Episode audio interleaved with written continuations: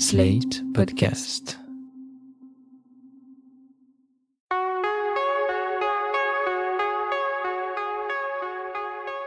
Je m'appelle Thomas Messias, je suis un homme blanc, cisgenre, hétérosexuel, et j'ai trois enfants, tous nés durant cette décennie, et qui ont été portés par la femme dont je partage la vie.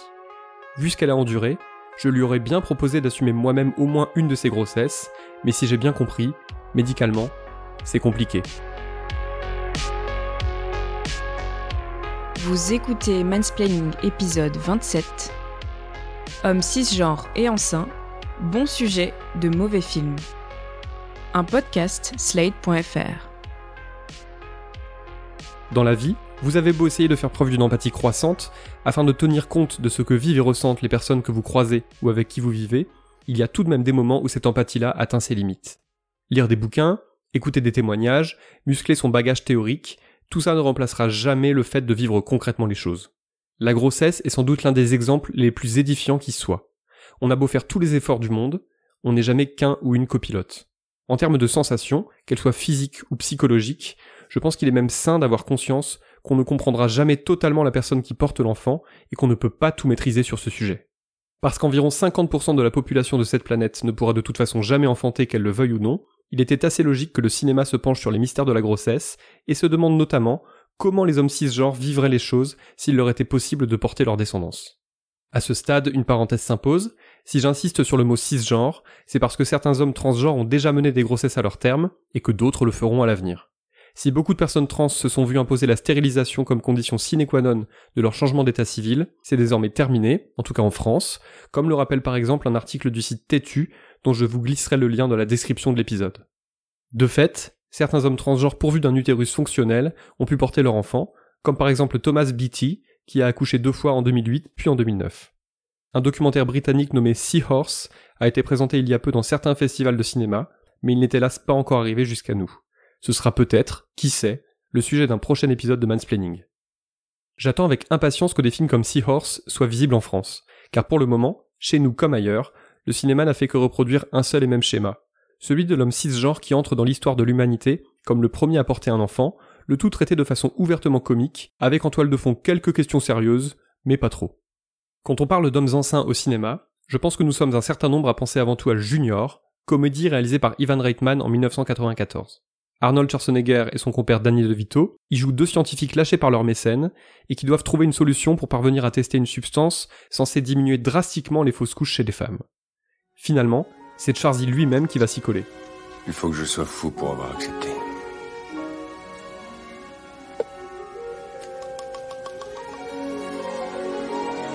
T'es peut-être fou, mais t'es enceinte maintenant. Toutes mes félicitations.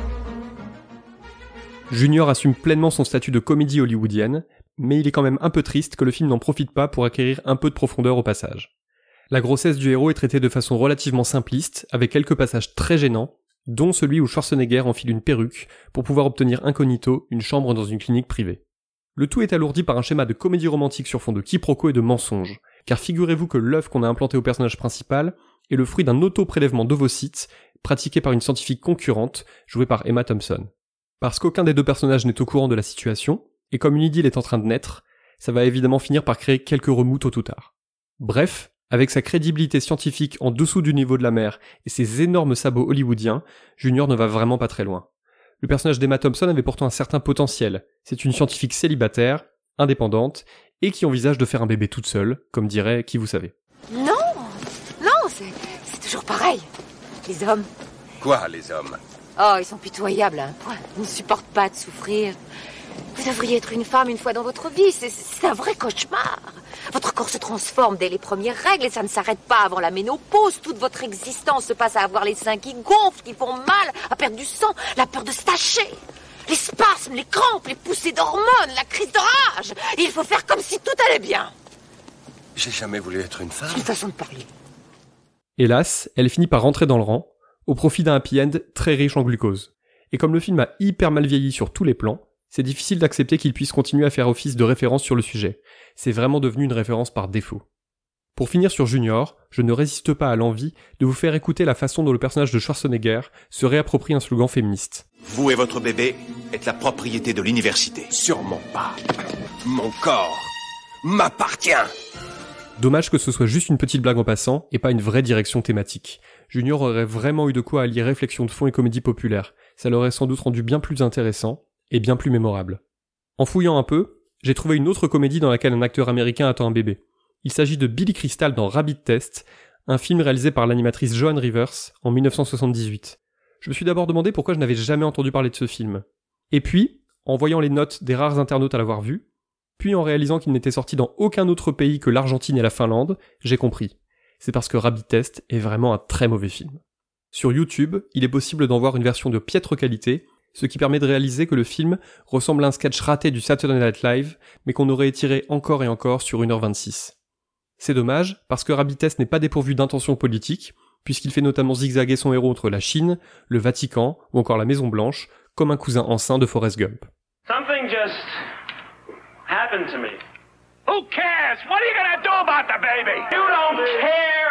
My baby, and you don't really care, and you're afraid of me. Oh, yes, because I'm different. Du côté de la France, deux films explorent comme ils peuvent la question de la grossesse des hommes cisgenres. Le plus récent est sorti dans nos salles en 1998, et il s'appelle L'annonce faite à Marius. Ça reste comme le seul long métrage de la réalisatrice Armel Sbrer, qu'il a coécrit avec Jackie Berroyer. Ce dernier joue un obstétricien un peu fou, qui décide d'utiliser Marius, interprété par Pascal Legitimus, comme cobaye pour le grand projet de sa vie. Un peu comme Rabbit Test, l'annonce faite à Marius n'est pas un très bon film, et c'est bien dommage, parce qu'il contient quelques promesses thématiques, hélas pas tenues au bout du compte. Par exemple, on apprend vite que si Berroyer a choisi Legitimus comme sujet d'expérience, c'est parce que ce dernier est précaire, donc prêt à tout pour gagner sa croûte, et aussi parce qu'il est arrivé à Paris depuis les Antilles il y a peu, et qu'il est donc très esselé. L'un des principaux problèmes du film, c'est le personnage de Berroyer. Il est clairement présenté comme un illuminé, un sale type, aussi raciste que misogyne. Vous cherchez quoi au juste? Mon tablier. Non, je cherche à rendre service à l'espèce humaine malgré son ingratitude. Non mais sérieusement. Écoutez, je sais pas si c'est un mal ou un bien, mais la femme est passée du statut de femelle à celui de femme euh, qui prend des décisions, euh, qui décide de tout. La date de conception, le sexe de l'enfant. Ensuite, après la naissance, elles n'ont plus le temps d'être mère. Enfin, qu'est-ce que ça change euh, d'être poisson ou bélier quand on est le fils d'une conne Alors vous, généreusement, vous voulez améliorer la condition de la conne. Ah, Voilà, vous avez tout compris. Et pourtant, ce type qui veut améliorer la condition de la conne reste toujours très sympathique.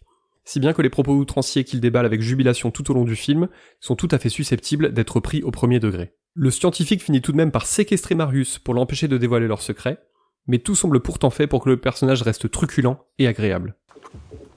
Ça y est, c'est le grand jour. Je viens en première mondiale d'implanter un embryon de synthèse dans l'abdomen d'un cobaye humain mâle. Si tout arrive à son terme, mon nom s'inscrira dans l'histoire comme celui de Pasteur et de quelques autres vrais génies de la science qui se comptent sur les doigts de la main. Ce qu'il y a de gênant aussi, et qu'on pouvait déjà observer en filigrane dans Junior, c'est la façon dont est dépeinte la féminisation progressive des hommes enceints. Quand Schwarzenegger adoucit sa voix pour parler de crème hydratante, ou quand le tandem Legitimus Berroyer finit par se muer en une parodie de couple gay, c'est simplement embarrassant. J'ai rien demandé, moi je suis que le récipient. C'est toujours de ma faute. Quand il aura 14 ans et qu'il commencera à se droguer, ça sera encore de ma faute. Drogué, mais pourquoi il se droguerait? Après tout ce qu'il a entendu pendant la gestation, toutes nos engueulades, attends, s'il est pas traumatisé ce gosse, ça sera bien un miracle. Ah putain Oui, bah fais un effort, hein, arrête de crier comme ça. Et toi, qu'est-ce que tu fais? Mais je crie parce que tu cries. T'es pas obligé de le dire en gueulant que je crie Personne ne sait comment les hommes cisgenres se comporteraient s'ils pouvaient porter des enfants. Dans ce contexte, aller chercher du côté de l'instinct paternel et dépeindre des hommes sensibles ou à fleur de peau ne semble pas forcément idiot. C'est juste dommage que les quelques scénaristes qui se sont penchés sur le sujet se soient contentés d'une caricature aussi paresseuse. L'annonce faite à Marius ne fait pas non plus dans la dentelle au niveau de sa façon de traiter la réception d'un tel événement. Il évoque notamment des féministes hystériques, et il utilise à plusieurs reprises cette expression figurant également dans Junior. Marius s'apprêterait, je cite, à devenir père et mère en même temps. Viens vite, maman Le passage d'un quotidien ordinaire à une vie de star vas tout pour cet louper. homme indifférent aux violentes manifestations féministes qui se sont déroulées hier encore sur le parvis de l'église Saint-Nicolas, Marius Tijan se prépare sereinement à devenir incessamment le premier père qui sera mère en même temps. Cette formule n'a aucun sens, et elle est même emplie de sexisme, puisqu'elle sous-entend qu'être mère, c'est avant tout faire grandir un petit être dans son utérus. Être un réceptacle, en somme. Alors que comme les autres hommes évoqués dans ce podcast, Marius est juste un futur père, un point c'est tout. Le moins qu'on puisse dire, c'est qu'en préparant cet épisode, je ne me suis pas régalé en matière de cinéma. Le film le plus potable qu'il m'a été donné de voir sur le sujet, on le doit à un certain Jacques Demy, qui n'a pas donné que dans la comédie musicale. Datant du début des 70s, son film s'appelle L'événement le plus important depuis que l'homme a marché sur la Lune. Marcello Mastroianni y interprète un directeur d'auto-école qui consulte parce qu'il se croit malade et qui finit par apprendre qu'il est enceint. Je vous assure, vous pouvez tout me dire parce que... C'est même drôle. Vous êtes euh, gonflé. Oui, vous êtes ballonné, comme si vous attendiez un enfant. Pardon? Oui, vous êtes ballonné, comme si vous étiez enceinte de 4 mois. Mais, mais, mais alors c'est pas grave? Non, c'est pas grave, certes, mais c'est déroutant chez un homme. Le film est hélas assez anecdotique, même s'il est plutôt plaisant que Mastroianni y casse totalement son image de séducteur viril. C'est par moments assez cool de le voir déambuler en salopette, en réalisant peu à peu que la grossesse n'a rien, mais alors absolument rien, d'une promenade de santé. Ce que Demi réussit également plutôt bien, c'est sa description d'un troupeau de spécialistes autoproclamés, qui expliquent en public ou en privé que tout ceci relève d'une évolution totalement prévisible. J'ai déjà constaté dans les dix dernières années une transformation évidente de certains de mes clients et clientes. Nous savons, par exemple, que l'abus de certaines hormones affecte la virilité de l'homme. Le système pileux se raréfie, des seins se dessinent, la voix perd de sa gravité, l'homme violent se radoucit, et puis il devient sensible, et puis hypersensible. De là à l'enfantement, il n'y a qu'un pas que nous venons de franchir. Ce qu'il y a de frustrant dans l'événement le plus important depuis que l'homme a marché sur la Lune, c'est qu'il se termine au moment même où il commençait à poser des questions intéressantes. Voici par exemple l'extrait d'un talk show dans lequel Marco, le personnage de Mastroianni, est invité aux côtés de plus ou moins experts, tous des hommes d'ailleurs. Je voudrais vous poser une question d'ordre général à tous. Ne pensez-vous pas que cette situation euh, nouvelle euh, fermera aux hommes certaines carrières? Je pense aux militaires euh, en particulier. Mais, mais pourquoi? Pas du tout. Le fait d'enfanter ferme-t-il certaines carrières aux femmes? Non. Les militaires bénéficieront d'un congé de grossesse. voilà tout. Nous ne parlerons pas ici du phénomène de la fécondation, car le temps euh, nous manque. De plus, vous êtes largement expliqué euh, dans votre interview. Cela dit, euh, professeur, pouvez-vous, pour conclure, nous dire un mot de la contraception? Mais bien volontiers. Il est évident que les méthodes classiques de contraception ne nous seront plus d'aucune utilité. Il faudra reprendre le problème à la base et mettre au point une autre pilule. À nous de l'avaler. Voilà, c'est exactement de cela qu'on aurait envie de parler plus longtemps. À quoi ressemblerait une société dans laquelle les hommes cis pourraient eux aussi faire des bébés? Est-ce que subitement, des sujets aussi importants que les congés parentaux ou la contraception masculine ne connaîtraient-ils pas des avancées significatives alors que les premières pilules contraceptives pour hommes pourraient bien être mises sur le marché dans quelques mois, comme l'expliquait récemment un article publié sur Slate, on peut imaginer que si les hommes pouvaient eux aussi tomber enceints, cette commercialisation serait sûrement survenue bien plus tôt. Je vous conseille d'ailleurs la lecture d'un autre article, écrit par Clémentine Gallo, toujours sur Slate, dans lequel elle évoque notamment la charge contraceptive, ou le fait que dans l'immense majorité des relations hétérosexuelles, ce sont les femmes qui doivent assumer la charge mentale liée à la contraception. La fin du film de Jacques Demy est un peu frustrante. Attention, si vous voulez éviter les spoilers, c'est le moment d'avancer ce podcast de 30 secondes environ. En fait, à la fin, les médecins apprennent à Marco qu'il n'y a finalement pas de bébé dans son ventre. Une conclusion frustrante, pas franchement justifiée dans le film, mais qui exprime à sa façon ce qui est pour l'instant une vérité absolue. Non seulement les hommes cisgenres ne peuvent pas porter d'enfants, mais cela restera très probablement un fantasme qu'ils ne pourront jamais exaucer. Aujourd'hui, je reste convaincu que le grand film sur le sujet reste à faire.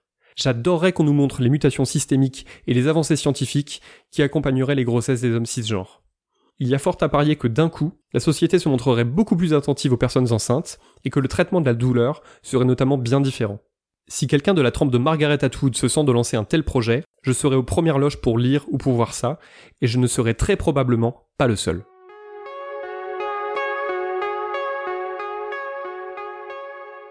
Voilà, c'était l'épisode 27 de Mansplaining, un podcast proposé par Sled.fr. Merci à Aurélie Rodriguez et Benjamin Ours. Si vous avez aimé ce podcast, n'hésitez pas à le dire en nous couvrant d'étoiles partout où vous le pouvez, 5 de préférence, et en en parlant le plus possible autour de vous. Toutes vos remarques et vos questions sont les bienvenues à l'adresse suivante mansplaining@sled.fr. Vous pouvez aussi me contacter via Twitter, les messages privés sont toujours ouverts.